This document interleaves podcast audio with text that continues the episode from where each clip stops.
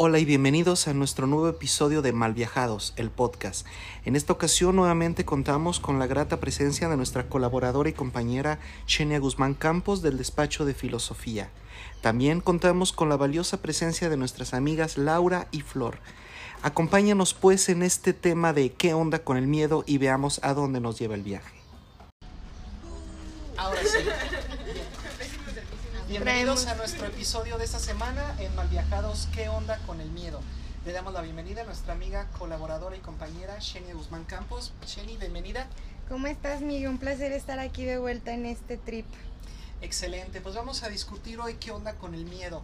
Me gustaría primero plantear el problema de el miedo para después analizar posibles soluciones filosóficas para tratarlo. En primer lugar, la felicidad. Normalmente la gente considera que la felicidad es lo que se tiene que perseguir, lo que tenemos que alcanzar. Pareciera que la felicidad es el sentido de la vida. Incluso las filosofías que se encargan de eso se le llaman teleológicas, siendo Aristóteles el primero. Pero bueno, ¿qué te parece si yo te propongo considerar que la felicidad no es algo que estemos buscando, sino algo que perdimos?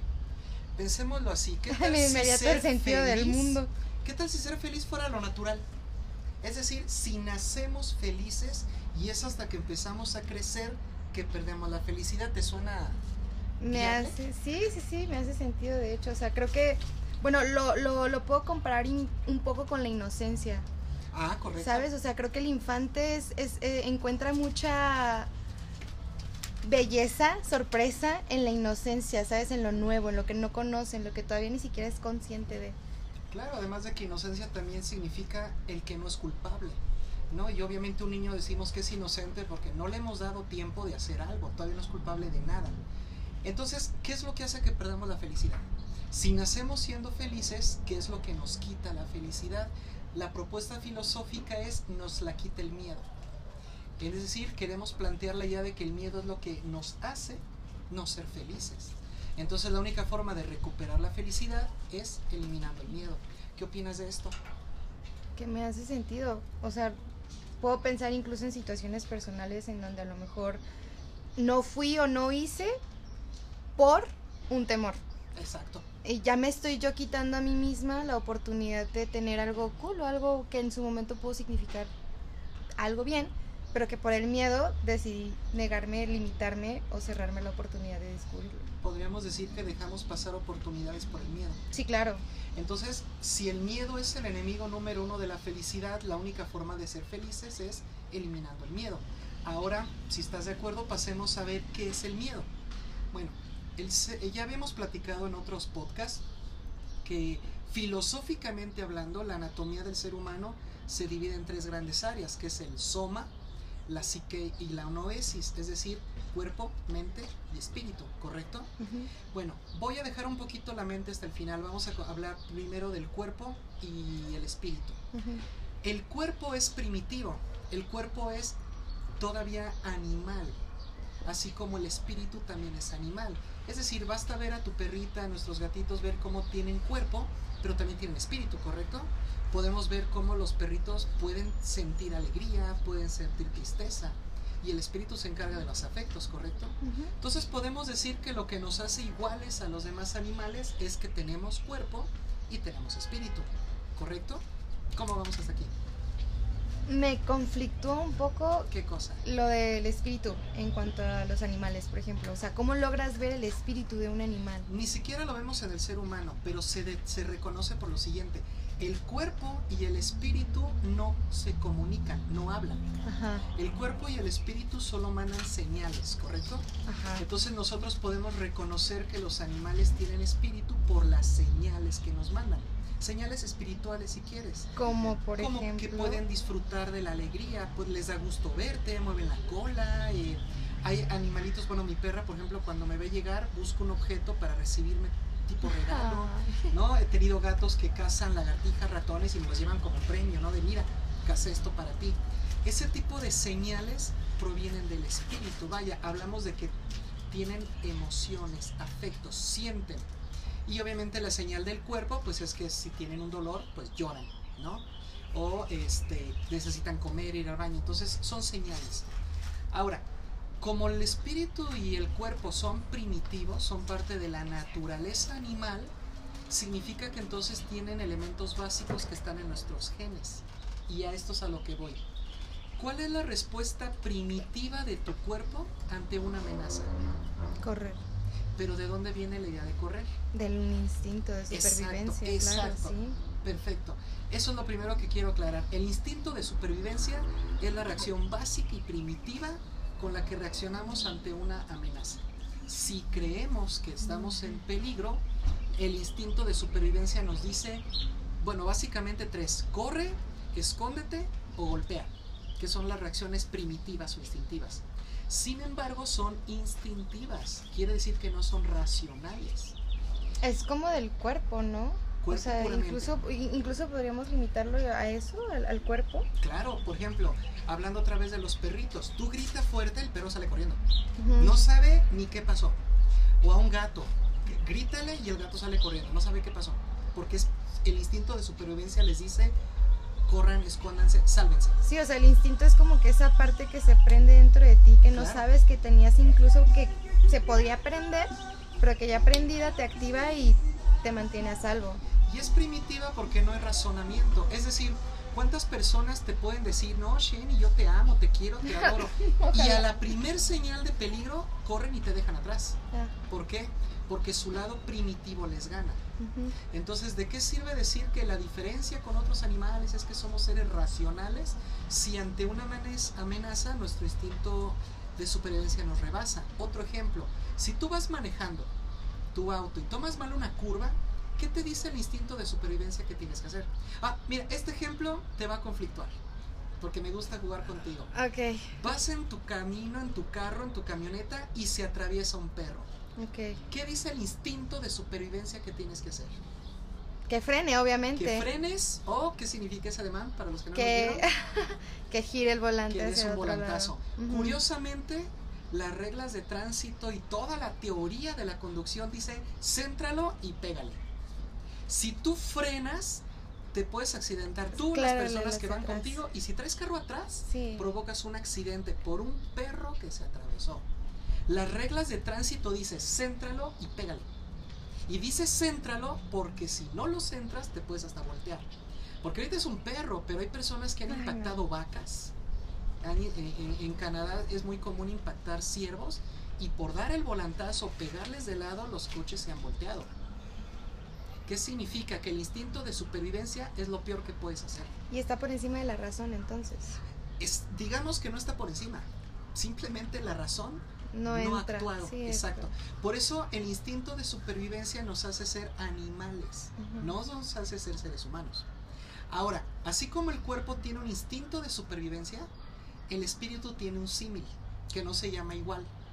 ¿Cuál es el símil del espíritu? ¿Cómo se le llama a lo que primitivamente el espíritu provoca cuando detecta o presiente una amenaza? Se le llama miedo. Miedo. Entonces, tener miedo significa que tu espíritu primitivamente cree que está en peligro. Primitivamente. Mm. Hasta que no entra la razón, estás actuando. ¿Cuántas personas vienen a nuestro consultorio y nos dicen, es que conocí a alguien, pero no le he dicho que lo quiero, no le voy a dar la oportunidad porque tengo miedo? ¿Por qué tiene miedo? Porque su espíritu les está diciendo aguas. Pero es un instinto primitivo, el amor claro que da miedo. Pero si no vas a amar porque tienes miedo, nunca vas a amar. Sea, imagínate, como tú dijiste al inicio de la transmisión, cuántas oportunidades vamos a seguir perdiendo porque una cuestión primitiva como el miedo nos bloquea. Entonces, ¿cuál es nuestra propuesta?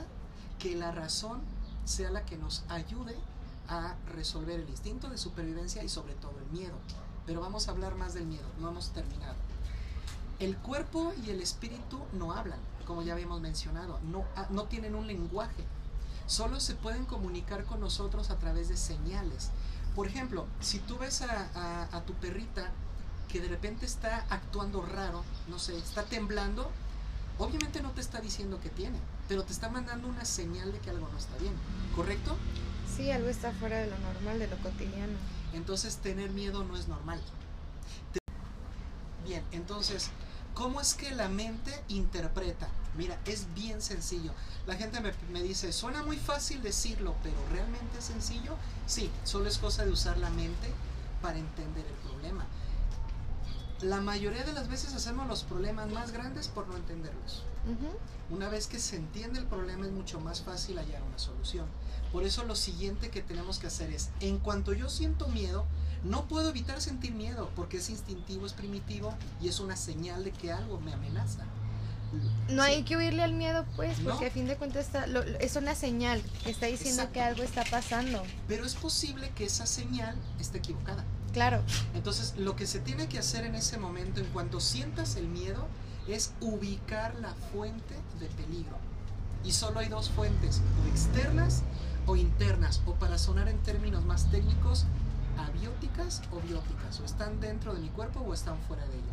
Vamos a suponer, ¿no? Como le comentábamos a Lau, vas en una calle oscura, ¿no? Es de noche y de repente sientes miedo.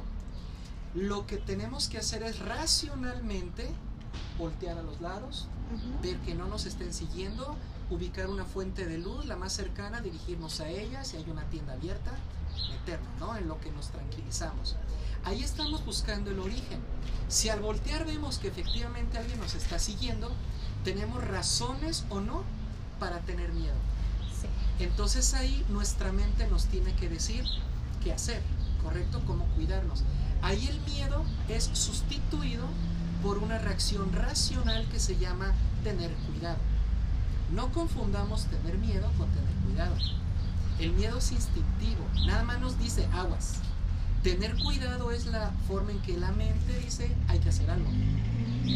Bueno, pensé que era la forma en la que estabas como alerta, ¿sabes? O sea, Exacto. Tu instinto te dijo, tu instinto espiritual te manda el miedo de posiblemente peligro. Entonces lo que tu mente tiene que hacer no es paniquearse, es decir, no tienes por qué decir, ah, mi espíritu tiene miedo, entonces empiezo a tener Corre. miedo. No, no, no, espérate.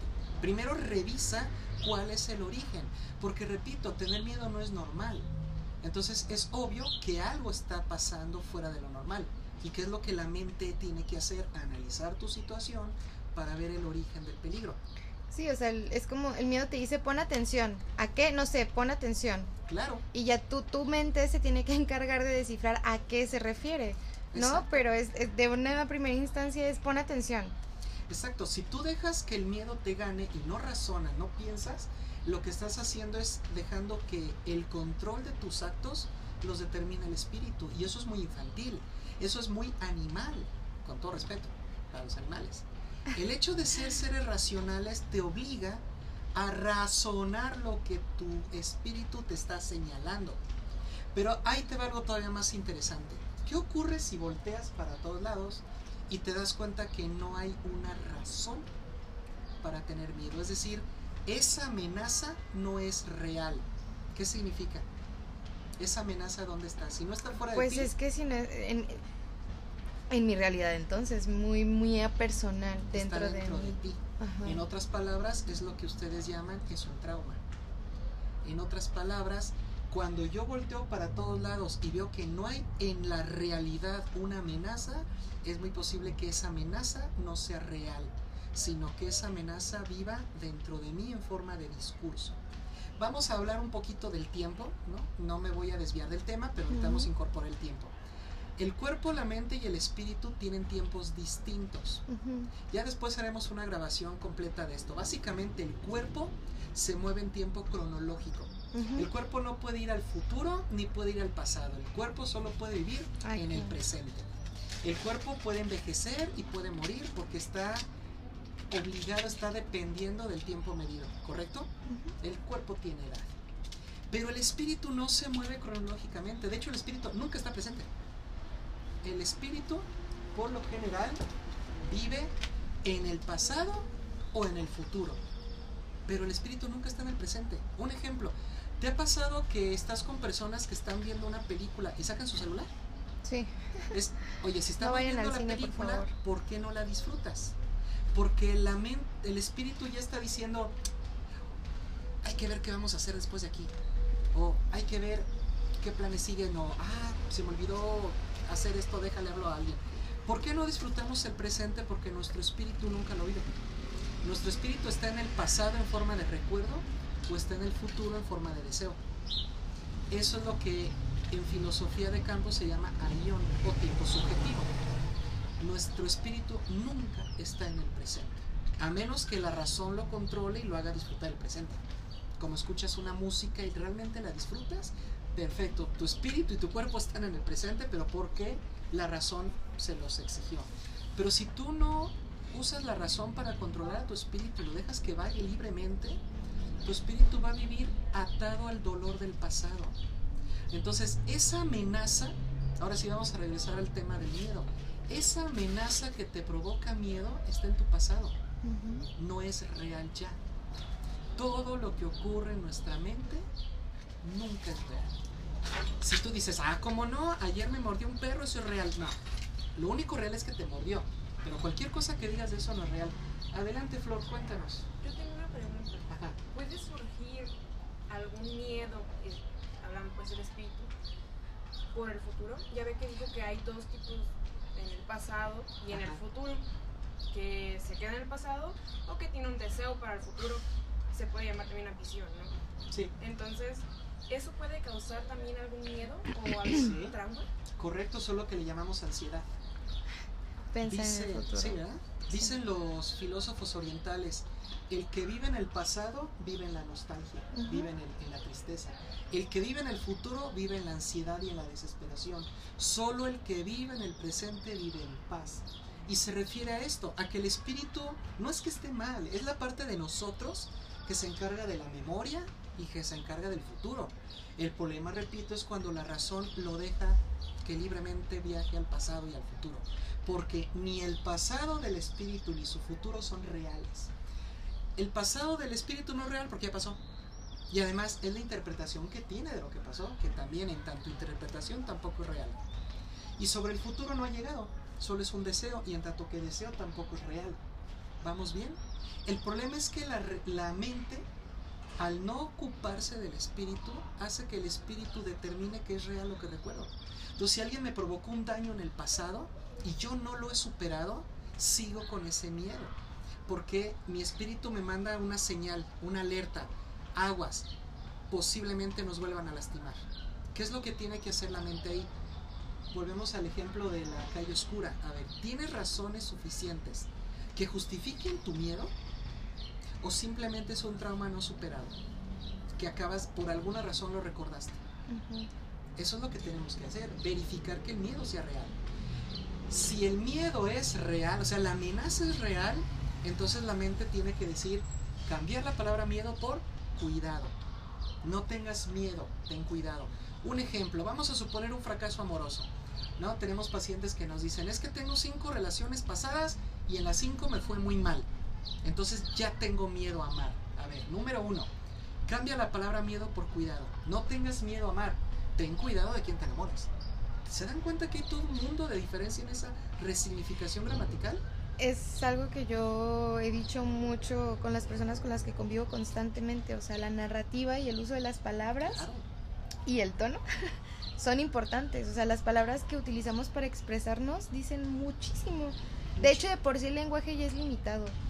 Este, este cambio que tú dices en narrativa le da otro sentido totalmente funcional desde mi punto de vista, o más funcional que decir tengo miedo a amar. No, no, no, ten cuidado, te- tendré cuidado o tengo cuidado de quién me voy a enamorar o de, de a quién... Si una me dicen, es que me asaltaron ayer, ya tengo miedo de salir a la calle. No, no tenga, cambia eso. No digas, tengo miedo de salir a la calle. Cámbialo por, ten cuidado cuando salgas a la calle. No saques el celular eh, de forma llamativa, no, no, no, o sea, no llames la atención a tus cosas. Ten cuidado con quién andas, dónde andas, dónde te metes y a qué hora. Entonces, no se trata de vivir con miedo. El miedo es una reacción primitiva, es una señal que el cerebro tiene que interpretar. Fíjense esto que les voy a comentar. El recuerdo no es real. El deseo no es real. Entonces, ¿qué sentido tiene pensar, el, el recordar el pasado o planear el futuro si no es real? Porque el secreto de la planeación, de la esperanza, el deseo, del recuerdo, la nostalgia, la melancolía, nunca es ser real. La importancia del lenguaje o de los conceptos es que nos dan dirección. Si yo le hago caso a mi espíritu y permito que mi mente tenga miedo, hacia allá me voy a dirigir, al no actuar, al dejar pasar oportunidades, al vivir con inseguridades, al vivir con miedo a lograr las cosas. Si al contrario la mente interviene y dice no tengas miedo, solamente ten cuidado, ya te pasó una vez, aprende de eso para que tengas cuidado, eso tampoco es real, pero me va a dar otra dirección muy distinta, me va a orientar a tener cuidado. Y vámonos ahora a la parte ética o a la parte axiológica. Para los que no están familiarizados con el término, la axiología es la rama de la filosofía que estudia los valores. Entonces, cuando nosotros decimos que vamos a meter los valores a este tema es de lo siguiente. ¿Qué pasa cuando un, una buena acción la repites constantemente? A la larga se termina convirtiendo en un hábito, ¿correcto? ¿Qué pasa cuando hacemos de un valor moral o un valor ético un hábito? ¿Cómo se le llama a la repetición habitual de un valor? Se le llama virtud. Si nosotros queremos ser personas virtuosas, no es porque sepamos muchos valores, es porque estamos acostumbrados a actuar de acuerdo a esos valores. Lo que hace que una persona sea virtuosa no es lo que sabe, sino su comportamiento habitual. Si nosotros nos acostumbramos a vivir con miedo, jamás vamos a ser virtuosos, por lo tanto jamás vamos a recuperar la felicidad perdida, porque repetimos, ¿no? El miedo nos alejó de la felicidad. Éramos felices de niños, hasta que empezaron a meternos miedo de crecer, de tienes que pagar renta, tienes que trabajar porque la vida se paga, ta, ahí, y aguas con Hacienda, y aguas con esto, y, y cuídate porque las enfermedades, y no vayas a echar a perder. Empieza un miedo a vivir que hace que no tengamos felicidad. Entonces, si queremos ser virtuosos, tenemos que convertir el miedo en precaución. ¿Y cómo se le llama a la virtud de tener cuidado? Se le llama prudencia. En otras palabras, ya para redondear nuestra ecuación conceptual. ¿Quieres ser feliz? Perfecto. Sé prudente. Y se acabó. Debes de ser prudente de saber cómo, cuándo, dónde, con quién y qué hacer. ¿Y cómo logro llegar a la prudencia? No te dejes controlar por el miedo. Cada que tengas un miedo, no lo ignores, solo razona de dónde viene el origen. Muchos me dicen, tengo ansiedad, déjame todo un medicamento. No, no, no. La ansiedad es, lo que tu, es la forma en que tu cuerpo te está mandando una advertencia de algo tienes que hacer. Entonces, si vas y te dopas, estás dejando pasar la oportunidad de corregir algo en tu vida. Entonces, cosas como el miedo la ansiedad son positivas si las sabes interpretar, porque solo son señales. Exacto. Entonces, cuando tengamos miedo, lo que tenemos que hacer es ver de dónde viene nuestra preocupación. ¿Qué es lo que me está causando este miedo? Si es real, muy fácil, hay que actuar de modo que se resuelva. El problema es cuando no es real, porque si no es real está tan metido en nuestro subconsciente que es más difícil de tratar.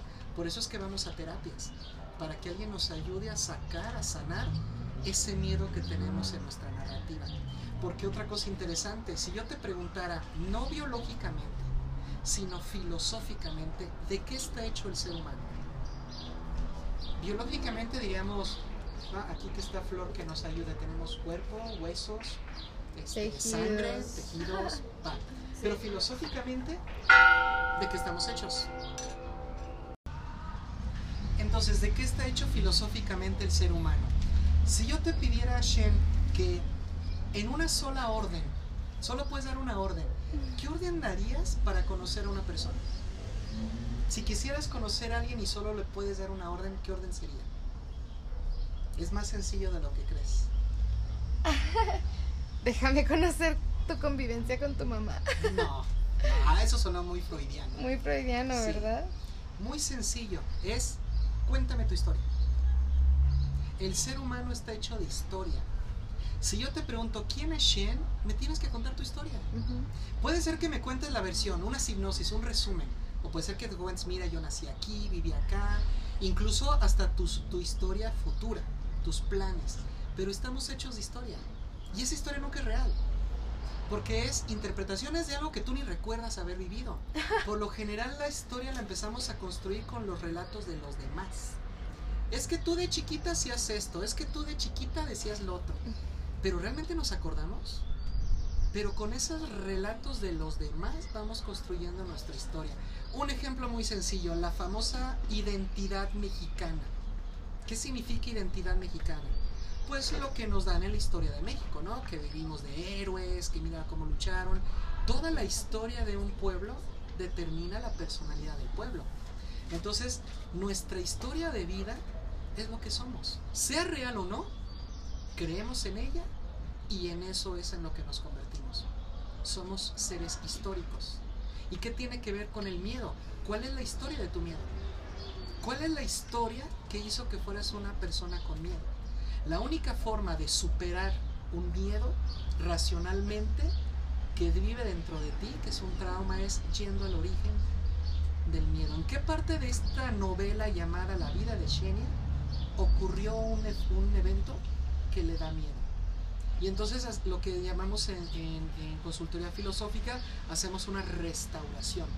Viajamos a ese punto en tu historia donde todavía eras feliz y perdiste tu felicidad por un miedo. Y desde ese punto empezamos a construir una nueva narrativa. ¿Qué hubiera pasado si a esa edad supieras lo que sabes ahora? ¿Cómo lo hubieras resuelto? Y entonces el paciente empieza a decir, bueno, a esa edad yo tenía quizás seis años, no me sabía defender, pero si supiera lo que sé ahora le hubiera dicho a la persona, ¿sabes qué? No me puedes hablar así, no, ta, ta, ta, ta.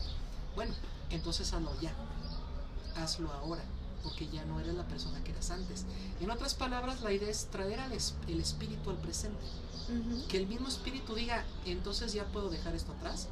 Y quiero compartir algo contigo antes de pasar a, una pregunta que Flor nos tiene preparada y es lo siguiente. También tengo otra pregunta. Ah, excelente.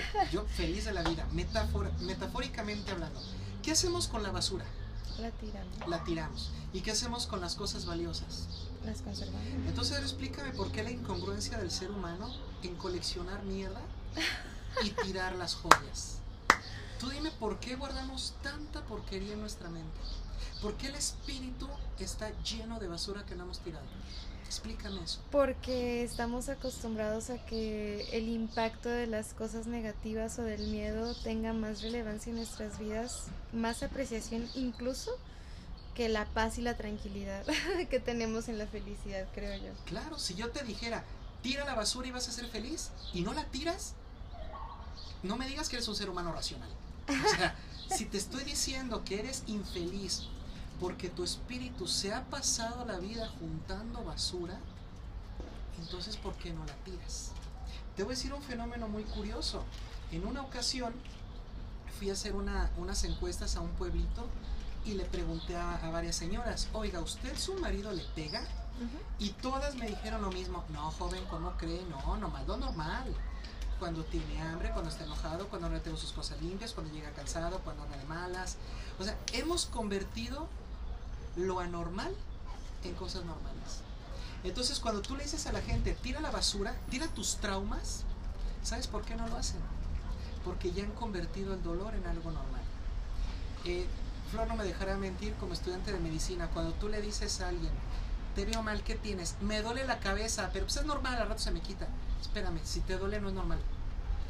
¿Por qué hemos convertido el dolor en algo normal? ¿Por qué nos hemos acostumbrado a coleccionar basura? Entonces la única forma de ser felices es que la razón actúe, tranquilice al espíritu y le diga, tranquilo, todo eso que te causó dolor ya no existe. Ya no eres, vive el presente. Lo que tenemos que hacer es agarrar al espíritu y traerlo al presente. Y en el presente decirle, solo ten cuidado de que no te vuelva a pasar. Solo ten cuidado de no rodearte de personas como las que te hicieron daño. Pero eso no significa que debes vivir con miedo. Hay personas que dicen, me hubiera gustado tener la vida de fulano. No sabes. Tú lo ves muy feliz, pero ¿sabes por qué es feliz? Porque superó los traumas que tú no has superado. Sí, o sea, estando el espíritu en el presente, no hay espacio para traumas ni hay espacio para ansiedad. ¿Por qué? Porque está en el presente. Claro, Como lo dijimos antes, se convierte en un trauma cuando el espíritu está en el pasado y se convierte en ansiedad cuando está en el futuro. Porque el espíritu lo trae al presente. Oye, ¿te acuerdas que hace rato nos golpearon? ¿Te acuerdas que hace años nos maltratamos? Y, ah, pues quiero que lo vuelvas a sentir. ¿Por qué? Porque recordemos que el espíritu es como un niño, no mide las consecuencias. El espíritu es el famosísimo niño interior que llevamos dentro. Y como todo niño, no puedes darle el control.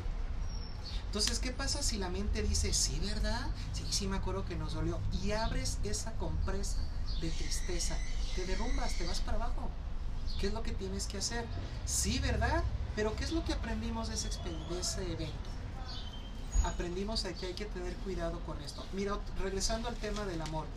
Puedes tener una paciente que te diga, es que quiero andar con fulano, pero me da miedo enamorarme. ¿Qué tal si es como todos? Es que yo he sufrido mucho, yo sé lo que es el amor. A ver, número uno, esta persona es la primera vez que vas a salir, que le vas a dar la oportunidad, sí. Entonces no lo conoces como pareja. No, pero es que mis otros sí, conoces a los otros, pero él no. Y no porque te haya ido mal vas a decir que todos son iguales, porque ahí lo que estás haciendo es usar el miedo para convertirlo en un conocimiento. Y eso es un error epistémico terrible.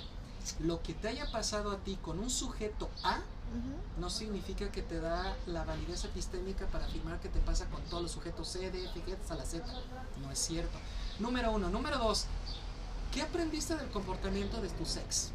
No, pues que se comportan así, así, así, así y son, son tóxicos. Ok. La persona en la que estás pensando ahorita, ¿tiene los mismos comportamientos? Sí, perfecto. Entonces no es miedo ten cuidado porque se está comportando igual que el otro. Pero ¿qué pasa si me dices, no, es bien lindo, es bien... No, nada que ver con el otro. Entonces si no tienes evidencias... ¿Cuál es el miedo? El miedo es instintivo, es básico. Entonces me dejo ir como gorda en tobogán. No. La mente tiene que entrar y decir, quiérelo y ten cuidado a los primeros cambios. Quiérelo mientras se comporte así. E en cuanto empiece a comportarse como los ex, en ese momento toma precaución. Eso no es vivir con miedo, es vivir en el presente y siempre observando. Lo que pasa es que la gente quiere cosas para siempre de una sola vez. A ver, quiero elegir a una persona que sea así siempre y que no me dé problemas. No, pues no se puede. Incluso cuando tenemos hijos decimos lo mismo, ¿no? Queremos un niño que no delata, que no llore. Es más, si se puede cambiar el pañal solo, mejor. Y si se puede pagar su universidad, excelente. No se puede. ¿Correcto? Entonces no por eso vas a tener miedo a ser mamá. Solo ten cuidado de cómo educas a tu hijo. ¿Qué piensas de esta cuestión de cambiar miedo por ten cuidado? Me parece totalmente funcional. O sea, es lo que te decía al inicio de la plática. Yo honestamente le doy mucho, mucha importancia al orden de las palabras el tono incluso con el que hablamos. Entonces, tiene sentido para mí cambiar la palabra miedo por ten cuidado porque significa otra cosa. Ya no es algo que me limita, ya no es algo de lo que tenga que correr, ¿no? Porque instintivamente uno corre cuando tiene miedo. Porque tienes que salvarte. El miedo te dice estás en peligro. Pero, ¿qué pasa si en vez de decir eso te dice nada más lo que te decía, ¿no? Pon atención. ¿A qué? Solo pon atención. Pon atención. Y a modo de introducción para la participación de Flor, una de las razones por la que el ser humano ha normalizado tener miedo es por la cuestión religiosa, ¿correcto? ¿De dónde surge la religión? Ya tenemos aquí en nuestra primer temporada de Mal Viajados, el podcast, tenemos un primer video que hablábamos de qué onda con la religión, entonces los invito a que chequen ahí. Y en ese podcast precisamente afirmamos que el origen de la religión es por el miedo que tenemos a morir. El hecho de que yo tengo miedo de morir, y, no puedo disfrutar la vida porque todo el tiempo estoy pensando en que voy a morir, construyo una idea fantástica de trascendencia. Trato de imaginar que hay algo más que este mundo. Y se vuelve religión cuando se establecen ciertas reglas, ciertos ritos, ciertas normativas como, ok, entonces te quieres salvar de este mundo, si tienes que comprobar así, así, así, así. Entonces una religión es una filosofía porque le da un sentido a tu vida y te da una normativa. ¿Cuál es el problema? que en muchas ocasiones la religión se vuelve lo opuesto a la felicidad. ¿Por qué? Porque en lugar de respetar que la gente crea en lo que quiera creer, te obliga a creer en cierta religión a través del miedo. Me gustaría que Flor nos comentara este, su pregunta, no sé si la recuerdas, y pues te escuchamos. Pues mi pregunta básicamente era si la religión y la iglesia se puede considerar realmente virtuosa o no ya que hace un momento estamos platicando que una persona virtuosa es aquella que repite constantemente sus valores y pues la iglesia en parte sí como que nos quiere hacer repetir ciertas normativas que quieran o no nos ayudan en nuestra vida diaria, diaria perdón. Entonces, eh, mi pregunta es, ¿la iglesia realmente es virtuosa o no? ¿Y por qué? Bueno, primero hay que, corregir la, la sintaxis. La iglesia no es un ser, no, por lo tanto no, No puede es. ser virtuoso. Sí, solamente puede ser virtuoso o no aquel ser que tenga conciencia. Quizá te estás refiriendo a si las personas que están a cargo de la religión, las personas que dirigen una iglesia, nos hacen o no virtuosos. Porque los únicos que pueden ser virtuosos pues son los creyentes, ¿no? Por lo tanto tu pregunta tiene mucho sentido. Si yo le tengo miedo a la muerte porque no quisiera abandonar este mundo, porque tengo unos planes y siento que la vida no me alcanza, y de repente un grupo de personas me dicen, no te preocupes, este solo es un paso, después de esta vida viene algo más, pero depende de ti qué es lo que venga después. Me da un sentido a mi vida y me da una normativa. En ese momento la religión es filosofía. Pero ¿qué ocurre si esa normativa tiene como origen el miedo? Es decir, nos volvemos niños. ¿Qué pasa cuando tú le dices a un niño, y para los que quisieran ahondar más, en el conversatorio académico de ayer toqué este tema. ¿Qué pasa cuando tú en la educación le dices a alguien, haz una maestría, haz un doctorado y te subo el sueldo? Lo estamos tratando como niño. En lugar de decirle, haz una maestría, haz un doctorado porque necesitamos tus investigaciones, porque eres una persona inteligente, porque eres una persona que tiene mucho que aportar. ¿Qué pasa cuando le ofrecemos un premio? Lo estamos volviendo infantil. Si yo te digo, oye, sigue mi religión, confía en mi Dios y te apuesto que te irá muy bien, te estoy tratando como niño. Te estoy ofreciendo una recompensa al buen comportamiento. Cuando la virtud en sí misma debería de ser más que suficiente. Uno debe hacer lo correcto porque es lo correcto, no por una, una ganancia. Y si al contrario te digo, y si no eres como yo digo, y si no haces lo que yo digo, entonces te vamos a castigar. Por eso las religiones que imparten miedo, y no hablo, repito, de la religión como un ser, sino las personas que dirigen ciertas religiones, si quieren convencerte de que creas en ellos, infundiéndote miedo, jamás te vas a acercar a la prudencia. Entonces, ninguna religión basada en el miedo te acerca a la virtud. Entonces se puede decir que las religiones sí están mal por querer hacer esto o influenciarnos a través de nuestro espíritu que es como nuestro niño interior. Claro, toda religión es positiva en tanto que norma y nos da sentido a la vida. Todas las religiones son buenas. Pero ¿qué pasa cuando las personas encargadas de cualquier religión te quieren obligar a que creas en la suya? Fíjate lo que usé, no, te, no respetan la libertad de creencia, te quieren obligar a creer en algo. En ese momento te imparten miedo y en ese momento dejan de ser virtuosas. Pero ya no es culpa de la religión, sino de las personas. Es como los vendedores. Dices, es que este producto no me funcionó, pues el producto no es el problema, tú que le creíste al vendedor, ¿no?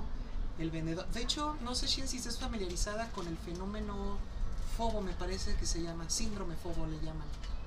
¿Mobo? Ya lo vamos ¿De a checar. qué es? Dime, dime, Pero es el síndrome de tengo miedo a dejar pasar a las, las, las rebajas. Si de repente te dicen... Ah, es eh, una fobia, es un tipo. es una Ay, fobia, fobo creo ok, se llama, ya. ¿no? Fear of Perdón, the- es una fobia. Ah, se me fue, es en inglés. Pero básicamente la gente tiene miedo a dejar pasar oportunidades comerciales. Si Ujú. yo te digo, eh, cómprame este disco porque es edición limitada, ¿eh? Es una gran meses- estrategia de marketing, de claro, hecho. porque la gente dice, lo debo de tener porque no lo van a tener Claro, todos. Exacto, es Y algo tengo limitado. miedo dejar pasar la ocasión. La oportunidad. Curiosamente eso acaba de pasar en los videojuegos por primera vez, yo no, no lo sabía. Y Nintendo sacó un videojuego de Mario y dijo, se va a vender hasta cierto... Yo no creí. Dije, a lo mejor después le suben el precio. No, lo retiraron de la tienda. Entonces las personas que no compraron ese videojuego ya no lo pueden comprar jamás. Porque solo se vendió digital y solo en cierto tiempo. Entonces, Wow. porque ahora se están dando a cuenta... quien hizo la estrategia de No, es una estrategia funcional. Entonces, ¿qué pasa cuando lo- las personas eh, maquiavélicas a cargo de una iglesia, cualquiera que sea, de cualquier religión, porque también es cierto que no todas las religiones tienen iglesias, te dicen, es que solo tienes una vida y solo tienes una oportunidad, así que elige bien en qué vas a creer, porque si no, te vas a condenar. Pues para mí, este es, bueno, no los llamaría o no entrarían dentro de la categoría de una fobia, Claro. pero para mí, esto que acabas de decir describe perfectamente lo que yo llamo un fanático. Exacto. El fanático es, ¿por qué lo quieres? porque no lo puedo tener cuando yo quiera, entonces hay que aprovechar la ocasión. Exactamente, o sea, estoy al pendiente siempre, constantemente de, de- de estar al, ¿sabes? A, a- a lo último en... Exacto. Por eso no maduramos, por eso seguimos siendo niños, porque vivimos dejando que el espíritu se emocione y determine nuestros actos. Entonces, ¿de qué se trata el miedo? El miedo únicamente es una señal de que algo está mal. Hay que tener cuidado. Si tu mente no toma el control de la situación y determina el nivel de amenaza, determina si la amenaza es real o no y cómo le vamos a hacer para resolverlo, entonces no somos seres humanos, somos animales brutos, que en cuanto nos da miedo algo nos paralizamos o corremos. ¿De qué sirve ser humano si voy a dejar que el miedo me controle? A mí me gustó mucho algo que dijiste, que creo que también le puede ayudar a las personas, sobre todo aquellas que, que no, lo, no logren enten- entender qué significa trauma y qué significa ansiedad. Creo que un resumen podría ser que el miedo está, que está colocado en el pasado se convierte en un trauma y el miedo que está en el futuro sería la ansiedad. Entonces, deja el espíritu en el presente. Entiende que, es- eh, entiende que si tu espíritu está en el presente no hay traumas ni hay ansiedad. Exacto. Habíamos hablado hace unas semanas sobre el amor como arte, ¿recuerdas? Donde habíamos dicho que el amor como arte es muy de sentir, de vivir el momento, ¿no? Entonces yo creo que la mejor forma de vivir en paz es viviendo el presente. Me hace todo el sentido del Y si mundo. yo tengo miedo de qué va a pasar mañana, no disfruto el presente, porque nadie sabe lo que va a pasar mañana. Muchos me dicen, yo cuando tenga 70, pa- ni digas, quién sabe si llegues. Exacto. ¿Qué estás haciendo hoy? Entonces debo de vivir cada día como si fuera el último. Tampoco. Los extremos son malos. Por eso la prudencia significa saber cómo, cuándo, dónde, con quién, de qué manera, qué, etcétera. Y solo así vas a ser Y feliz. solo así vas a ser feliz. La única forma de recuperar tu felicidad es interpretando de manera correcta las señales que tu espíritu y tu cuerpo te mandan. Punto. Yo tenía una pregunta interesante en ese sentido. Vas. Digo, bueno, eh, hay ciertas cosas en las que mi carrera como que me dice, "Mm, esto en este lenguaje es aquello y hay otras en las que no, no me encuentro mucho, ¿no? Por ejemplo, esta cuestión que dices que, que el miedo es la que nos hace perder nuestra felicidad. Yo te preguntaría a ti, ¿es posible bajo esa premisa entonces, o más bien, qué tan posible es crear nuevas felicidades? Ah, Porque como lo estás exponiendo me parece que es algo que ya tenía y me quitaron, pero ya tenía. Claro. En ese sentido me hace creer que, que está limitado a lo que ya tenía, que no puedo, no puedo agarrar algo más y sumar, ¿sabes? Sí, me parece bien. Vamos a hablar de, de dónde surge mi idea de que la felicidad ya la teníamos. Eh, hay muchos filósofos de la felicidad, muchas teorías. La que yo eh, tengo como base es Ujú. la teoría hedonista, Mm, que es la felicidad es la ataraxia, la imperturbabilidad del espíritu. ok. Imagínate un lago cristalino donde no hay una sola onda. Ni Está- corriente. Parece espejo. Esa es la felicidad. ¿Qué pasa si yo agarro una piedra llamada trauma y la aviento al lago y se crea una onda? Ya se rompió la tranquilidad del espíritu, ¿no? Eso es lo que provoca que en ese momento yo pierda mi felicidad porque alguien aventó una pedrada. Alguien lanzó un trauma que me hizo perder mi felicidad. Yo no creo que tengamos que hacer nuevas felicidades. Más bien tenemos que recuperar esa imperturbabilidad. Y de hecho en eso se basa nuestra Ya- terapia filosófica. Ya lo entendí, es donde te sientas tranquilo, o sea, Exacto. donde estés tranquilo y estés en paz, ahí está la felicidad. Y no se trata de algo nuevo, se trata como de un estado, Exacto. de un sentimiento. Es volver a la inocencia. Mira, Nietzsche decía, la tradición nos ha hecho creer que es nuestra obligación cargar los pesos de nuestra historia, de la historia de los padres, de la historia del apellido, de la historia del pueblo. Entonces ya nacemos con cargas, ya nacemos con culpas. La religión cristiana, no, no es cierto, la católica, no, mentira, ahí, ¿eh? sí, la cristiana. La cristiana afirma, nacemos con un pecado original. Entonces de entrada ya Somos ya nacemos pecaminosos. ya nacemos con una carga que tenemos que resolver en la vida, ¿correcto? Ujú. Entonces, qué ¿qué ocurre cuando dice Nietzsche? Lo primero que tienes que hacer es revelarte, Ujú. porque las grandes transformaciones solo se consiguen a través de la violencia.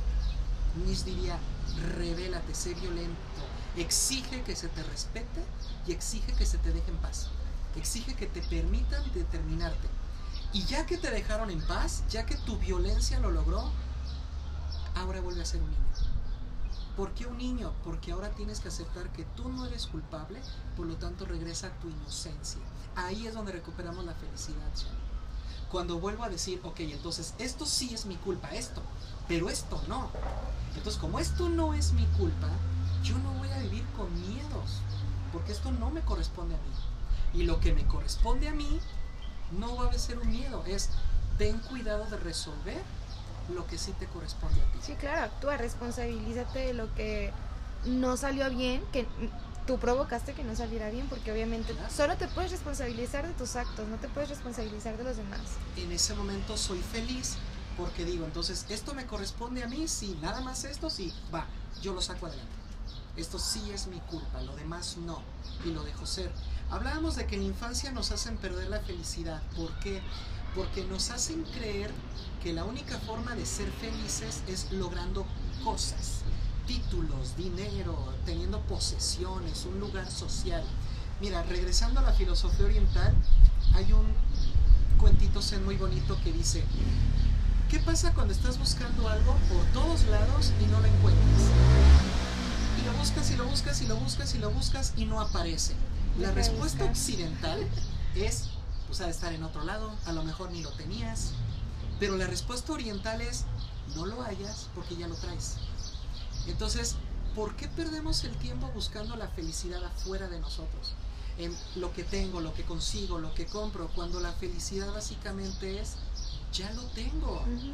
solo que lo ignoro porque tengo miedo.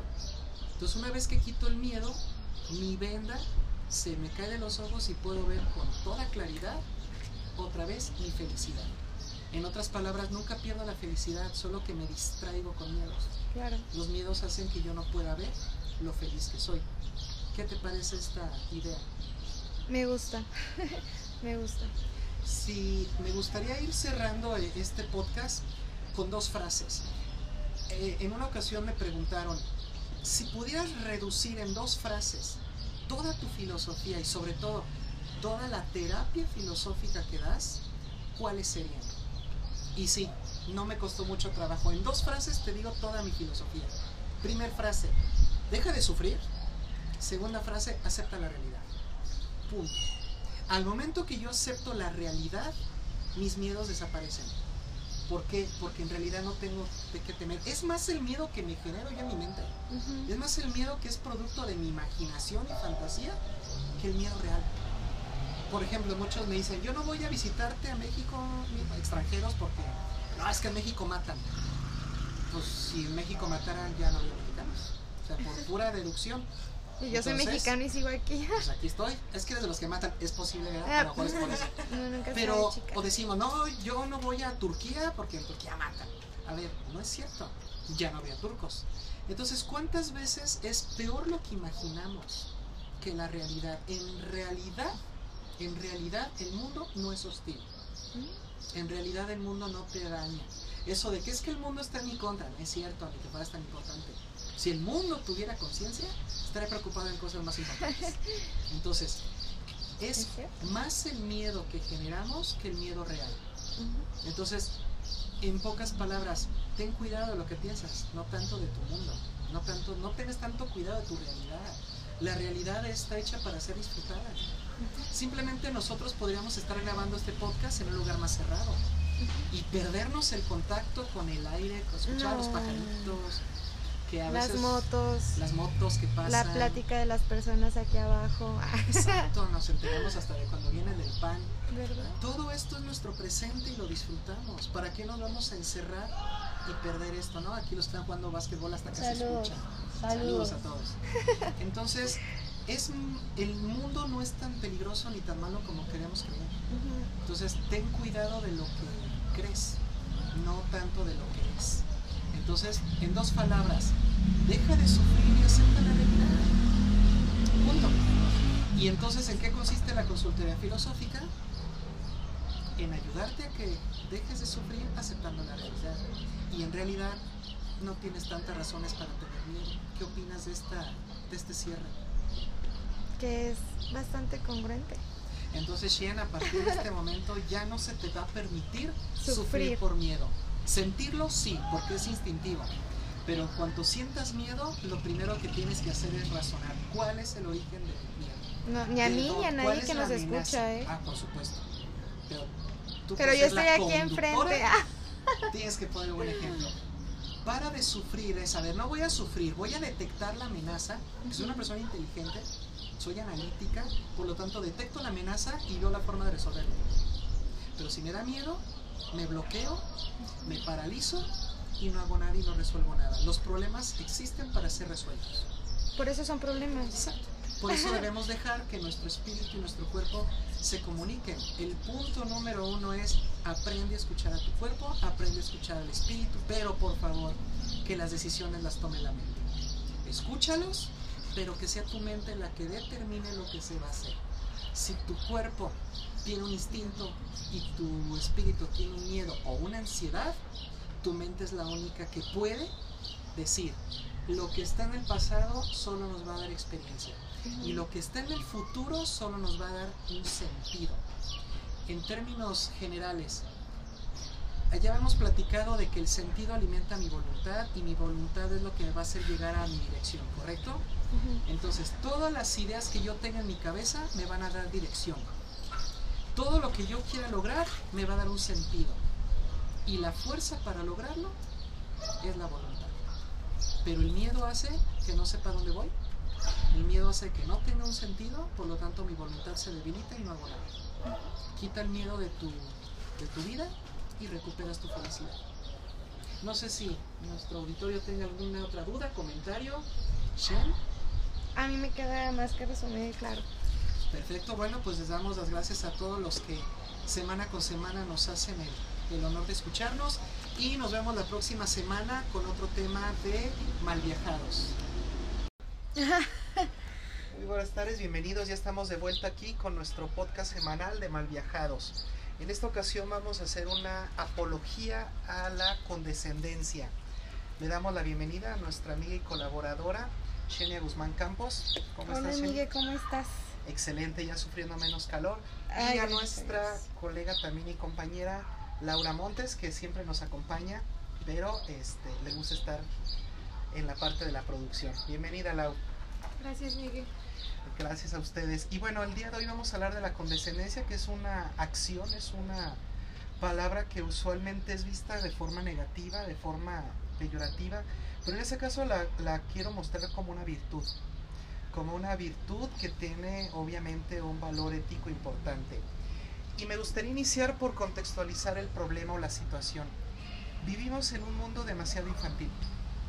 Cada vez es más difícil encontrar gente madura, gente responsable. Por lo general estamos rodeados de gente que es muy voluble, se toma todo personal, eh, actúa por impulsos, por berrinches, por caprichos, son rencorosos, abusan, eh, abusan de la confianza, son personas que básicamente se mueven por deseos, ¿correcto? Entonces, ese tipo de personas no aceptan la verdad. No sé qué opine Shen, pero en mi punto de vista es muy difícil a un niño decirle la verdad porque no tiene la capacidad o la madurez para eh, aceptarla. ¿Qué opinas de esto? ¿O estoy hablando mal de los niños? Bueno, es que de entrada es complicado. La verdad es que personalmente yo veo a los niños como un mundo muy, como un mundo muy complejo y de hecho un lenguaje muy difícil de acceder. Hay una dinámica muy interesante que se da entre el vínculo que hay entre un niño y un adulto. Porque básicamente el adulto tiene que volver a hablar el lenguaje que ya perdió para poder, sí, para Sí, sí, poder Este, acceder. Contestando a tu pregunta, me cuesta trabajo definir la verdad. Es, eh, yo creo que empezaríamos por ahí, ¿no? Excelente. Yo creo que yo creo que hay que primer- primero ver qué onda con la verdad. Entonces vamos a hacer un detour por la verdad. Dividámosla en dos. Ok. La verdad del mundo y la verdad humana. Puedes llamarle verdad del mundo, verdad de la naturaleza, verdad física, verdad objetiva, como quieras. Pero básicamente la verdad del mundo se caracteriza por ser demostrable, verificable, comprobable, se puede percibir y una característica es que se puede predecir. Ok. Por ejemplo, ¿es verdad que mañana saldrá el sol? Sí. ¿Podemos predecir que mañana habrá luz del sol? Sí. ¿Podemos predecir eh, la subida de las mareas? ¿Podemos predecir con cierto rango de, de error, pero podemos predecir lluvias, terremotos, etcétera, ¿no? Entonces, el mundo objetivo, físico o natural tiene una sola verdad y el ser humano accede a ella a través de la ciencia. El problema histórico es cuando nosotros quisimos creer eh, infantilmente que la verdad humana era de la misma naturaleza. Entonces muchas veces le decimos al otro, es que tú me dices mentiras. Curiosamente, y espero que estén de acuerdo conmigo, si no ahorita al final de la, de la transmisión, es imposible mentir si no hablas del mundo. Porque una mentira es cuando tú das un dato falso. Ok. Pero para que sea un dato falso tiene que ser un dato del mundo. Porque la verdad humana no entra dentro de datos, por lo tanto la verdad humana no puede ser falsa. Entonces yo no puedo mentir si hablo de mí o hablo de ti. Solo puedo mentir si hablo de la naturaleza. Vamos bien hasta aquí. Las verdades humanas, ya tenemos un conversatorio en, en nuestro canal de YouTube y de, y de Facebook, donde hablamos de que hay varios tipos de verdades humanas. Está la sinceridad, la honestidad, la imaginación, la franqueza, etc. Cuando hablamos de que el ser humano no acepta la verdad, es ninguna de las dos. Si tú le dices a un paciente que se va a morir, que tiene cáncer y que le quedan pocos días, es una verdad física, objetiva del mundo y aún así es difícil de procesar. No, digamos que cuando la verdad es incómoda, no nos gusta. Entonces ahora imagínate cuando es una verdad humana. ¿Qué te contestan? Eso es lo que tú crees, Shen, es que esa es tu verdad, es que es lo que tú... Es más fácil que te di, que echen por tierra tu verdad a que la intenten aceptar. ¿Por qué? Porque se van a esconder bajo la típica la verdad es relativa. Por lo tanto, no es cierto. Y no se dan cuenta que eso que acaban de decir también es relativo, por lo tanto tampoco es cierto. ¿no? Cualquier verdad humana, y lo hemos platicado en otros conversatorios, todo lo que ocurre en mi mente no es real. Por lo tanto, todas las verdades humanas no son reales y no puede haber mentira donde no hay realidad. Entonces, digamos que lo que sustituye a la mentira, lo que sería el, análogo en términos de verdades humanas, sería la falta de sinceridad o la no sinceridad. ¿Vamos bien? Ujú. el no ser sinceros es- sería como lo, lo similar a la mentira. Y también espero convencerlas al final de que es muy poca la gente que no es sincera.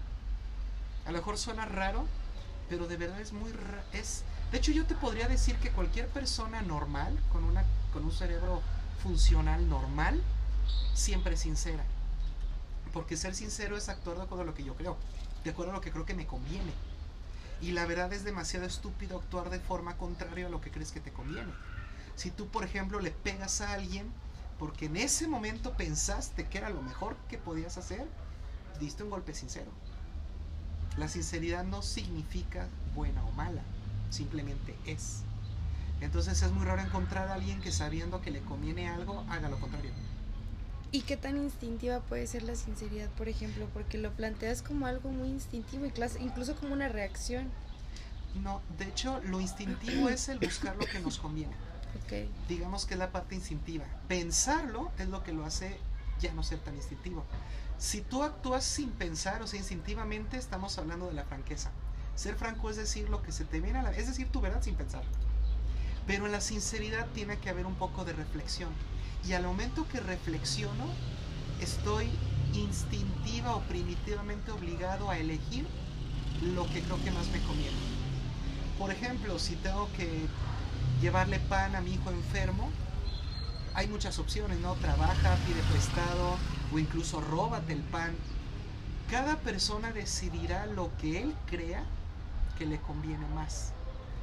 Como todo está ocurriendo en su mente, nada es real. Hasta que no intenta robarlo, no pasó algo. Todos los planes que haga antes no son reales. Pero son sinceros al momento que le- lo agarra la policía y le dice, ¿por qué robaste? Sinceramente, de todas las opciones, que al menos las que se me ocurrieron, creí que esta era la correcta o la adecuada en este momento. Eso es ser sincero. Ser sincero hay que quitar la idea de que es como la verdad del mundo. Ser sincero es actuar de acuerdo a lo que tú crees. Punto. Y rara vez te vas a encontrar a alguien que actúe en contra del mismo. Incluso si alguien se suicida, podrías decir, ah, mira, ahí está un ejemplo, se mató. Bueno, él creyó que era la mejor opción. Él creyó que estaba haciendo lo correcto, él se mató sinceramente. Ser sincero no significa ser bueno, no significa ser malo, solo significa actuar de acuerdo a lo que creemos es correcto. Porque lo correcto también es creación humana, por lo tanto tampoco es real. Por eso en las verdades humanas son más difíciles, porque no la puedo comprobar, no la puedo demostrar. Todo esto que te estoy diciendo no lo puedo demostrar. No lo puedo comprobar porque es mi verdad, es una verdad humana, es una verdad filosófica.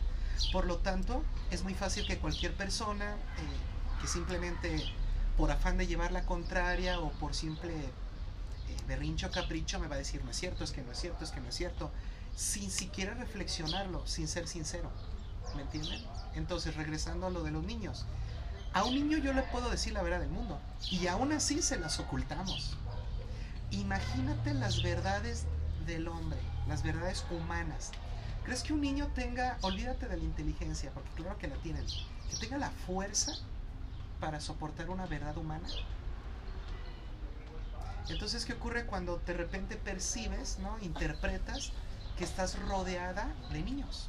Que podrán tener 30, 40, 50, 60 años, siguen siendo niños. Entonces, ¿qué pasa cuando vivimos en un mundo rodeado de gente inmadura, de gente infantil?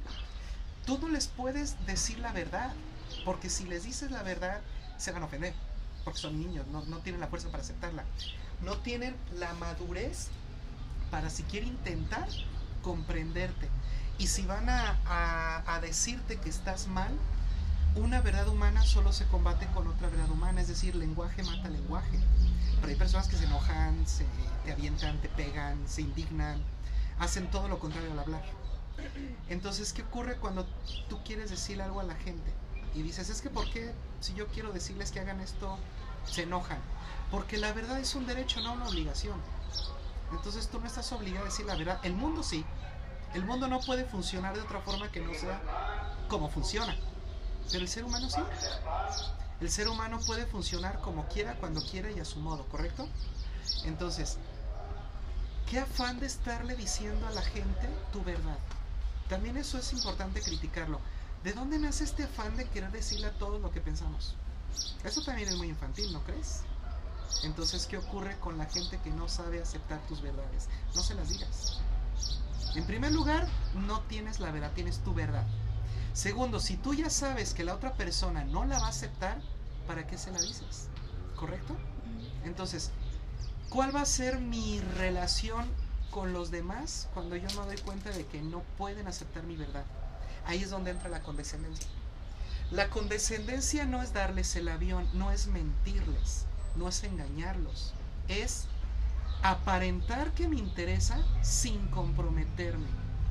Si alguien me dice, oye, estoy triste porque, no sé, perdí mi cartera, a mí la verdad no me interesa ni su tristeza ni su cartera.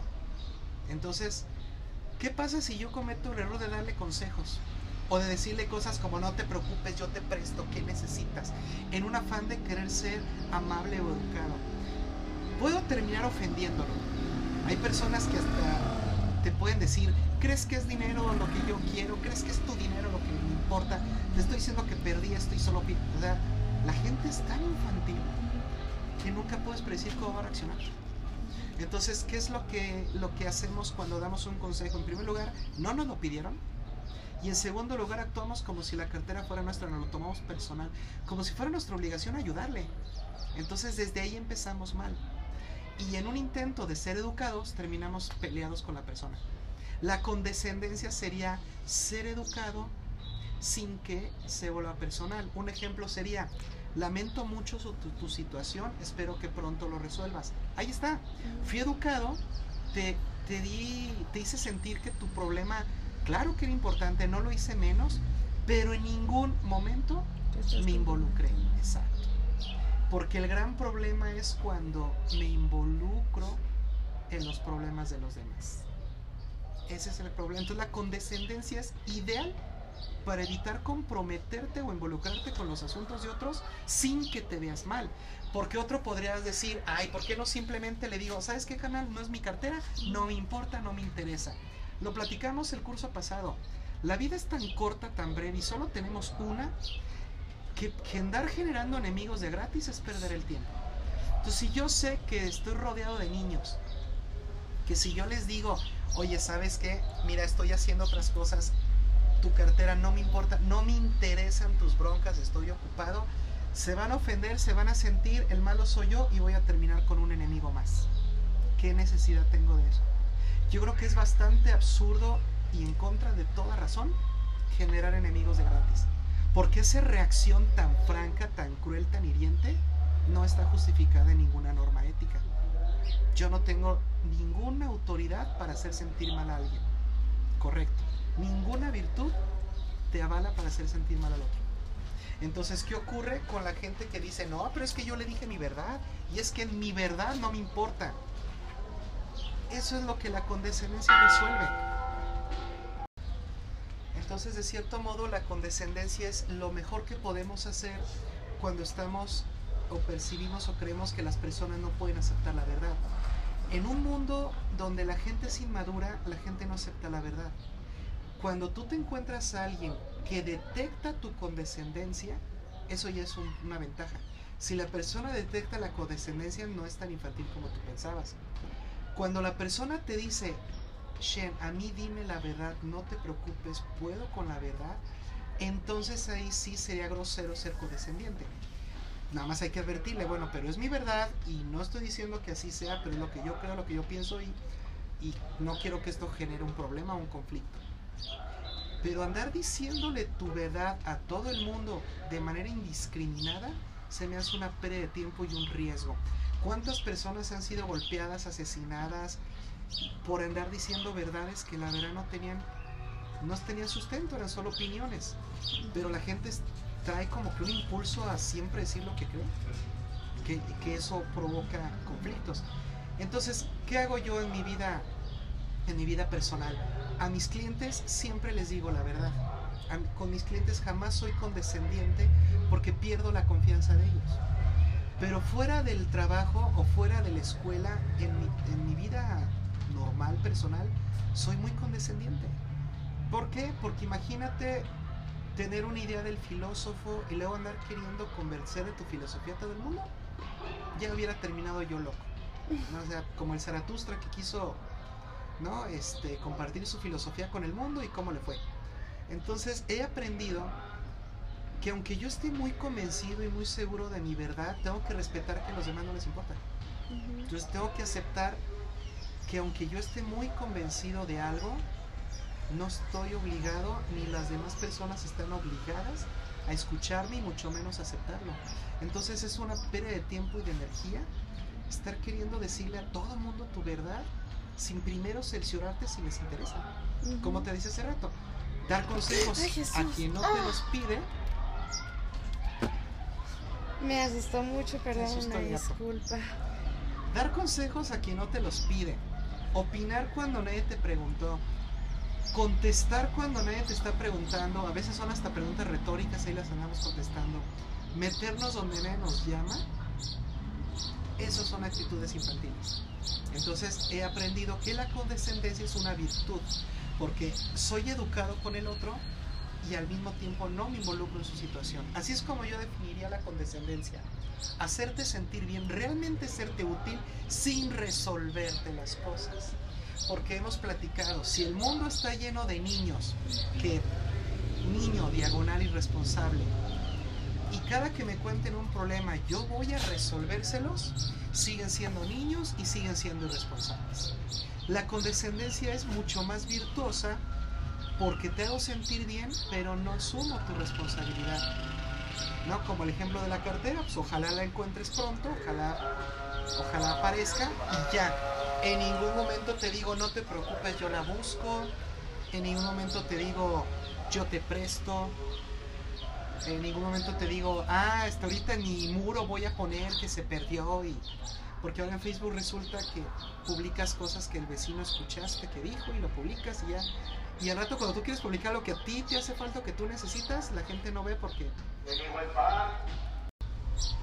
Debemos también aclarar que la condescendencia en sí misma no es virtuosa.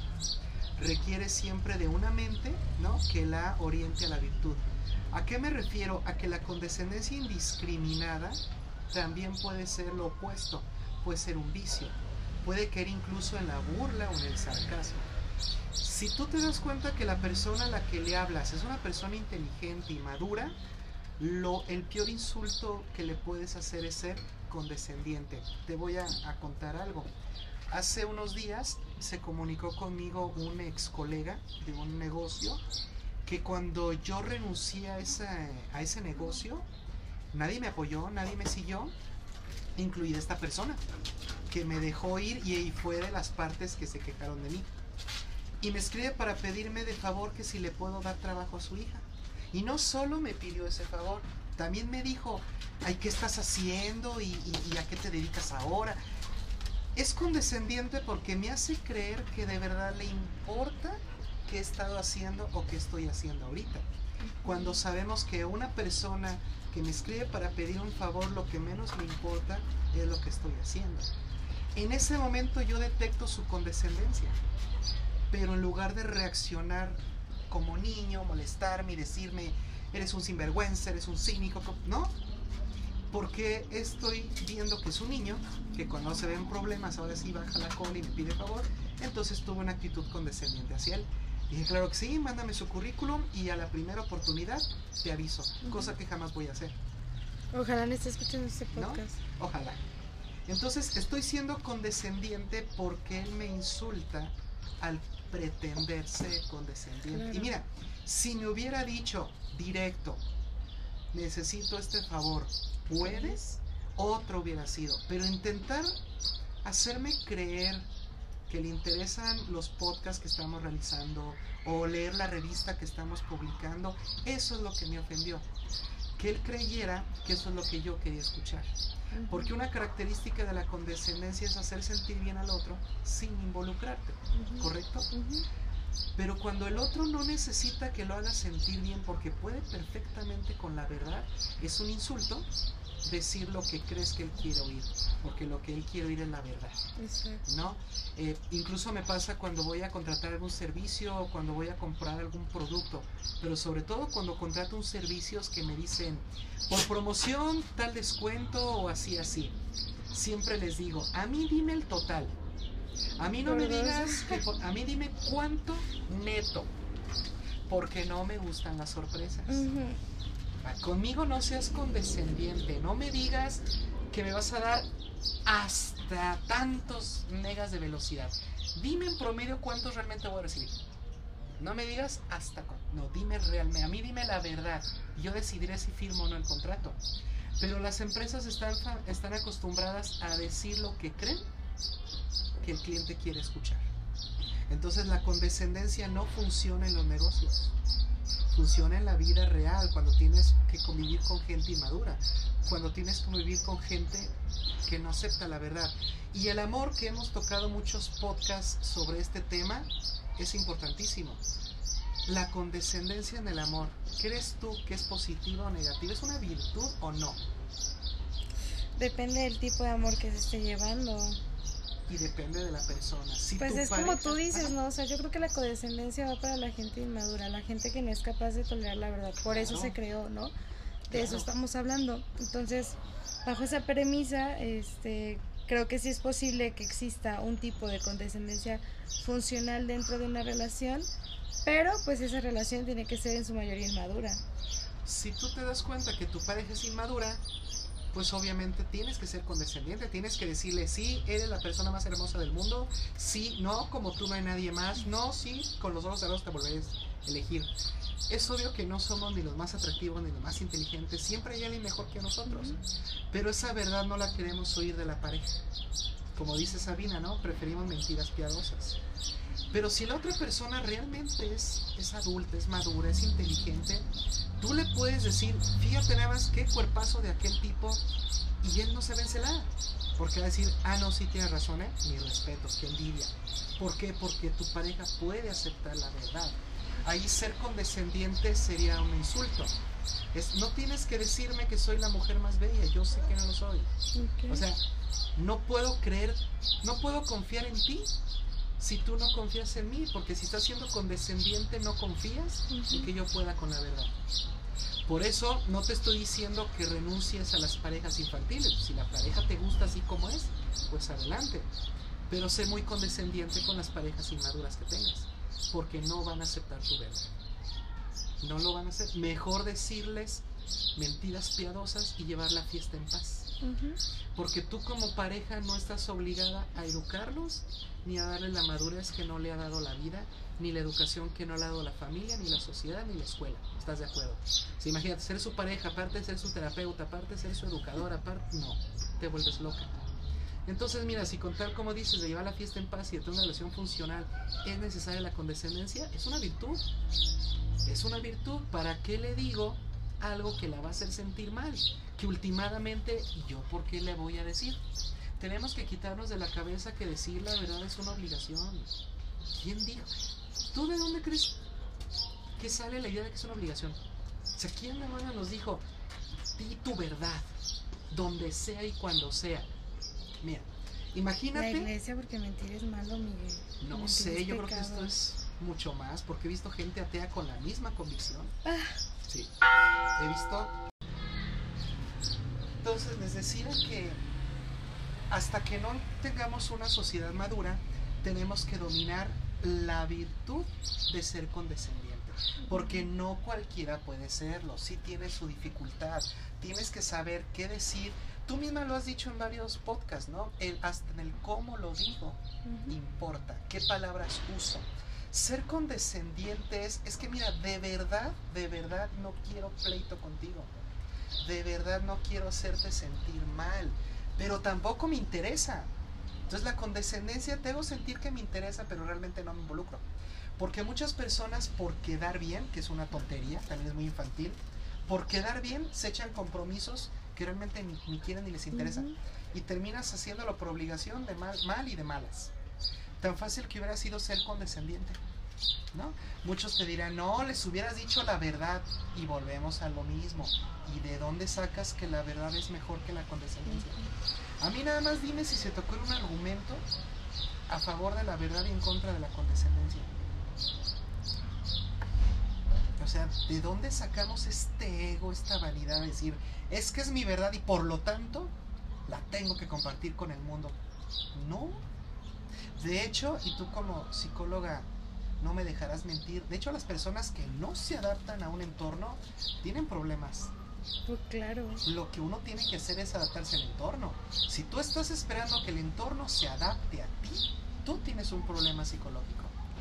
Entonces, ¿por qué demonios crees que todos debemos de adaptarnos a tu verdad y que todos estamos deseosos y esperando a que nos cuentes tu verdad? Y eso en filosofía pasa, ¿eh? A mí me ocurrió, cuando sales de la facultad, sales creyendo que tienes la verdad en las manos. Sales sintiéndote casi un Illuminati. Y te das de topes en la, en la pared cuando te das cuenta que la gente vive perfectamente sin tu filosofía. Vive perfecta y, media, y mediocremente feliz sin saber tus filosofías. Entonces, genero problemas con los demás, de todos modos la filosofía no impacta. Entonces, también como psicóloga sabes que quien no quiere curarse, no hay terapia que funcione. Bueno, aquí lo vamos a metaforizar. Quien no quiere aceptar la verdad, no importa lo que le digas, no la va a aceptar. No, pues. No importa, miéntele, de todos modos no la va a aceptar. Por eso la condescendencia es una virtud. Porque yo sé que no vas a aceptar la verdad. ¿Para qué te la digo? ¿Qué ganas tú? ¿Qué gano yo? Mi ego de sentir. Yo le dije, mira, vamos a hablar de dos, tres ejemplos bien comunes. De cómo la verdad, yo estoy en contra de las verdades humanas cuando se dicen indiscriminadamente. Imagínate, llega una chica al jardín de la rosa, ¿no? Tan bonito. Y ve que en, un, que en una de las mesas del café están otras amigas, que por cierto se llevan mal, ¿eh? O sea, esta chica que llega odia a las chicas que están en el café. Pero resulta que las ve y le da gusto. Desde aquí ya sospechamos, ¿por qué si las odia? Le da tanto gusto verlas. Ujú. Ahorita van a saber por qué. Se acerca con ellas y les dice, ay amigas, disculpen que les interrumpa, pero tendría que decirles la verdad. Acabo de ver a tu novio con otra. A ver. ¿Está diciendo la verdad buscando realmente ayudar a la chica? ¿O se está escudando en una verdad para, para lastimarla? Entonces, ese es el gran problema de la verdad. Sí, sí, sí. La verdad, igual que la. Y, y- y que te decía, igual que la verdad física, no es ni buena ni mala. Nada más que la verdad física no tiene intención y la verdad humana sí. Entonces, yo puedo usar la verdad para ayudar o puedo usar la verdad para destruir. Entonces, ¿de dónde demonios sacamos que la verdad en sí misma es buena o es noble? Para los que no están familiarizados con la palabra noble significa que no hace daño. Punto. Cuando decimos ese perro es muy noble, a mí me suena entonces ese perro no me va a morder. Si no me dicen que es noble, posiblemente me muera. Entonces, la verdad no es noble. Porque la verdad, claro que puede destruir. La verdad, claro que puede dañar. Por eso muchos dicen, es que, qué feo que seas mentiroso, es que no puedo confiar en el mentiroso. Pero si confías en el que usa la verdad para lastimarte, yo veía una contradicción terrible. Porque a lo mejor la persona, regresando al, al ejemplo del café, a lo mejor ni vio a quien dijo que vio, o a lo mejor está malinterpretando la situación, ¿Cómo sabe que era su novio? o cómo sabe que realmente estaba haciendo algo indebido. Han pasado tantas veces que se ha malinterpretado todo, pero como vivimos en un mundo inmaduro, la persona que va con el chisme es infantil y la persona que reacciona de manera celosa también está siendo muy infantil, porque tampoco le consta. Ahí se puede hablar de mentiras porque la chica está haciendo referencia a algo del mundo físico. Está hablando de que vio a una persona en un espacio y tiempo y con otro ser humano. Ahí sí existe la mentira porque es posible que los datos estén, sean falseados. Pero cuando no hablamos de datos sensibles, Ujú. es imposible mentir. Sí, lo Nada. dijiste al inicio. Ujú. La- las emociones no tienen datos. La verdad humana no, no puede ser falsa. Si yo digo te amo y, y un día me reclamas, tú dijiste que me amabas. ¿Y cuál fue la mentira? que no me amabas, como lo sabes. Porque yo no lo siento, yo siento que sí. Y ahí podemos estar 3, 4, 5 años y de ahí no me vas a mover. Porque no hay forma de que tú demuestres que el amor es mentira o que es verdadero. Solo puede ser verdadero o mentiroso o falso lo que se puede demostrar. Y solo se puede demostrar la verdad física, las verdades objetivas. Pero las verdades subjetivas, las verdades humanas no. Y ese, no sé lo que ustedes opinen, pero creo que es el principio de la humildad. Yo debo de reconocer que solo es mi verdad y ya. Y si nadie me está pidiendo la verdad o realmente no creo que va a, a provocar un cambio, me la guardo. Y mejor soy condescendiente. Porque si no soy condescendiente, pero tampoco quiero decir mi verdad, es, es algo que aquí en mexicanos usamos mucho, ¿no? Me veo mamón, me veo payaso y me veo sangrón. Que me digan, Miguel, ¿qué opinas de esto? No, no voy a decir nada. Porque son unos infantiles y no van a ser. No, pues ya salió No, no se peor. te dejan ir en... Tan fácil que es, híjole, no sé, sería cosa de, de que me dieran tiempo porque porque sí está complicado, ¿eh? No, sí está sí está complicado y pues, denme chance de pensarlo, a ver qué se me ocurre. Y a la primera oportunidad te les pierdes tres meses, ¿no? Lo que se les pase. Eso es ser condescendiente, eres, es mucho más educado y mucho más funcional. Para ir cerrando tus conclusiones u opiniones sobre la condescendencia, porque recuerdo que cuando tocamos el tema en el pasillo, me dijiste, guácala con la condescendencia. ¿Qué cambió ahora? Pues, no sé, yo, yo soy una persona que... Ay, eh, me disculparán, estoy un poco enferma. Estamos. Soy una persona que tolera la verdad y me es desagradable la condescendencia cuando las personas lo intentan en mí, ¿sabes? Es como de que, por eso el comentario ahora lo descubro. Pero ah, la forma en la que la, la visibilizas tú, en específico, cómo la conceptualizas, pues sí me parece funcional. De hecho, en gran parte es, es una de las cosas que los psicólogos hacemos. No podemos comprometernos más allá del lazo emocional porque nos arriesgamos a una contratransferencia o nos Claro. arriesgamos a, a un lazo que no es ético. Entonces es buscar la manera constantemente de darle un valor, un lugar, una importancia, una relevancia a lo que la otra persona está diciendo, pero que a la vez tampoco lleve de nosotros mucho porque a fin de cuentas la otra persona tiene que resolver.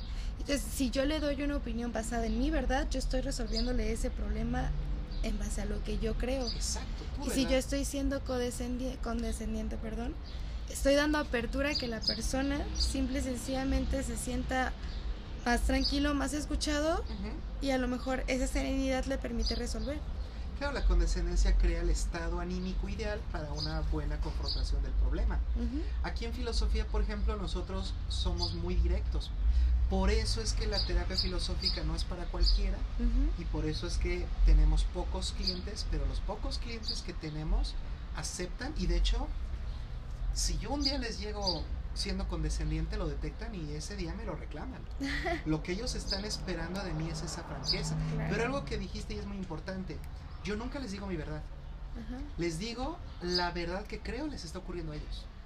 Excelente. Porque ninguno de mis pacientes me paga para oír mis verdades. Me pagan para oír lo que yo de verdad creo les está pasando. Nada más. Realmente nunca me dicen, ¿verá que tú piensas esto? No, nunca pueden llegar a, a saber lo que realmente pienso o lo que realmente haré yo. Porque cuando doy una consulta, nunca les digo lo que yo haría. Siempre es, tienes esas opciones tú. Y quien tiene que decidir es tú. Y que tiene que afrontar las consecuencias eres tú. Yo solo te ayudo es analizando y proponiendo. Así Pero en ningún momento es mi responsabilidad. Y desde el primer día se les dice, esta terapia es fuerte, no es linda, no es bonita. Sí, he tenido pacientes que me han dicho, no voy contigo porque la verdad, la verdad, a mí me gusta que me hablen bonito. Mm, Y no me gusta que me hagan llorar. De entrada les digo, pues sí, mejor no vengas. Lo de llorar, no, porque realmente yo estoy en contra de llorar. Nunca dejo llorar a mis pacientes. ¿eh? Nunca los dejo que hagan su drama. Me han reclamado, si yo vine a llorar y no me dejas. No. Porque si quieres llorar, hazlo en tu casa, hazlo con tu gente, hazlo con tus amigos, no conmigo. No es conmigo con quien debes de abrir tu llanto. Conmigo vas a abrir tu mente. Conmigo vas a pensar, a razonar, a reflexionar. No estoy negando la importancia del llanto, pero no es aquí. Entonces, ese tipo de verdades a muchos hacen que no regresen a consulta. Claro. Pero el que regresa, el que regresa tiene toda la actitud de sanar. Tú me has contado que tienes, has tenido muchos pacientes que realmente no van a sanar. Que tú detectas que tienen otros intereses, no van por una sanación. Y tú también terminas diciendo, no puedo. Si no quieres sanarte, no. Entonces, de cierto modo, el, el- he aprendido que decir la verdad así hace que inmediatamente me sirve de filtro para darme cuenta quién realmente no se quiere curar Mm, y que nada más está buscando un cómplice, alguien que le dé por su lado. Muchas veces buscan terapia buscando condescendencia y ni se dan cuenta. es cierto. Gente que les diga, no te preocupes, todo va a estar bien, tú échale ganas, confía, sé que puedes. Y no se dan cuenta, son felices. Cuando uno es niño, es feliz con la condescendencia. ¿Qué pasa al niño cuando le dices, eh, mamá, mamá, ¿me vas a comprar pizza? Luego, ¿cuándo? ¿Qué te parece? Sí, mira, termina tu tarea y vamos por ella. Termina la tele y dices, no, ya es muy noche, ya mañana. ¡Pum! Y el niño dice, ah, demonio, tardé mucho haciendo la tarea, ya mañana. Y ni siquiera se ve enojado, porque técnicamente tú no le metiste. Le ofreciste la pizza, él tardó mucho en entregarle su problema. Y el niño es feliz que si le hubieras dicho, no, no te pienso comprar nada porque no tengo dinero. ¿El niño tú crees que percibe la dimensión de lo que es no tener dinero? Es, trabaja, ¿no? Pues el niño es como, ¿y eso qué? Entonces somos muy condescendientes con los niños. Entonces cuando tú te das cuenta que vives rodeada de niños, pues tienes que aprender a ser condescendiente. Si no vas a tener rodea- vas a estar rodeada de niños rencorosos, enojados, encaprichados, berrinchudos, que van a ver de qué forma te meten el pie, te, te ponen zancadilla, actúan a tus espaldas, te critican. Todo porque tú, inocente e ingenuamente, quisiste decir tu verdad. La verdad no es para todos. ¿Estás de acuerdo? Sí. Y otras, ya para terminar este conversatorio, es importante aclarar, si queremos realmente dominar la condescendencia, son dos elementos los que tenemos que buscar en ella. Debe de haber algo bueno en la condescendencia y algo productivo. Por ejemplo, si estoy en el trabajo y una de mis compañeras empieza a contarme que su marido y ella pelearon ayer y que no saben qué hacer con los niños, si yo caigo en su chisme, dejamos de ser productivos. ¿Estás de acuerdo? Y no va a ser la primera ni la única vez que me cuente sus dramas. Entonces, si voy a ser condescendientes buscando productividad, tengo que decirle la palabra ideales para que ella se sienta bien y me deje seguir trabajando. Y ya no me voy a pedir consejos. Algo tan sencillo como, Pues sí, pero pues así está la situación. ¿Has pensado en buscar terapia de pareja? No, deberías de hacerlo. Y sigo en lo mío. Oye, sé que lo que te está pasando es bien fuerte, pero ¿qué te puedo decir? Sabes que estoy soltero. O sabes que yo soy igual o peor. Tú- yo no podría darte consejos. Busca a alguien más. Mira, le mentí si quieres verlo así. Digo, la mentira cuando hablamos de mi vida espiritual no existen. Pero de cierto modo ya le dije, no es conmigo. O sea, no minimizo tu situación. Te hago sentir que sí es importante, pero no es conmigo con quien debes ir. Ya de una vez te dije, bien bonito, bien educadamente, no soy yo. Pero en lugar de decirte, no es mi problema, no me interesa, te dije, no estoy calificado ni capacitado. Busca a alguien más. Y sigo en mi trabajo. Y si ella sigue hablando, yo sigo en mi trabajo. Y si me dice, ¿qué opinas? Ya te di mi opinión. No soy yo el indicado. Yo te escucho. Pero no sé qué decirte. Y sigo en mi trabajo. Mi lenguaje corporal es congruente con lo que te acabo de decir. Y tú mismo pierdes ánimos de contarme. Y tú mismo vas a decir, ahí ni le interesa. Y vas a buscar a alguien más, pero ya no te enojaste conmigo. Porque yo en ningún momento fui grosero. Ni tampoco quise jugar al, al terapeuta que iba a resolver tu situación. No sé si como terapeuta te pasa que a veces que vemos terapia a todo el mundo y he aprendido que no. Si no te van a pagar, no lo hagas. Terapiar al mundo gratis No, es yo fue uno de los mantras que me puse antes de salir de la escuela. Gratis, no. Nada. Exacto, porque de, de- de todos modos, miras, como dije, la condescendencia tiene que haber algo bueno. Y si no encuentras algo bueno o algo productivo, tu condescendencia la tienes que trabajar más. Por eso es una virtud, porque genera algo positivo. Y bueno, no sé si tengas algún comentario más o ya nos despedimos. Nos podemos despedir, por a mí me queda muy claro, creo que ya está bastante resumido y la despedida ya está hecha. Bueno, pues entonces nos vemos la próxima semana para continuar este, nuestros viajes, nuestros mal viajes filosóficos, a ver a dónde llegamos, A ver a dónde nos lleva el viaje, a dónde Miguel. nos lleva. Muchas gracias por su participación y nos vemos la próxima semana.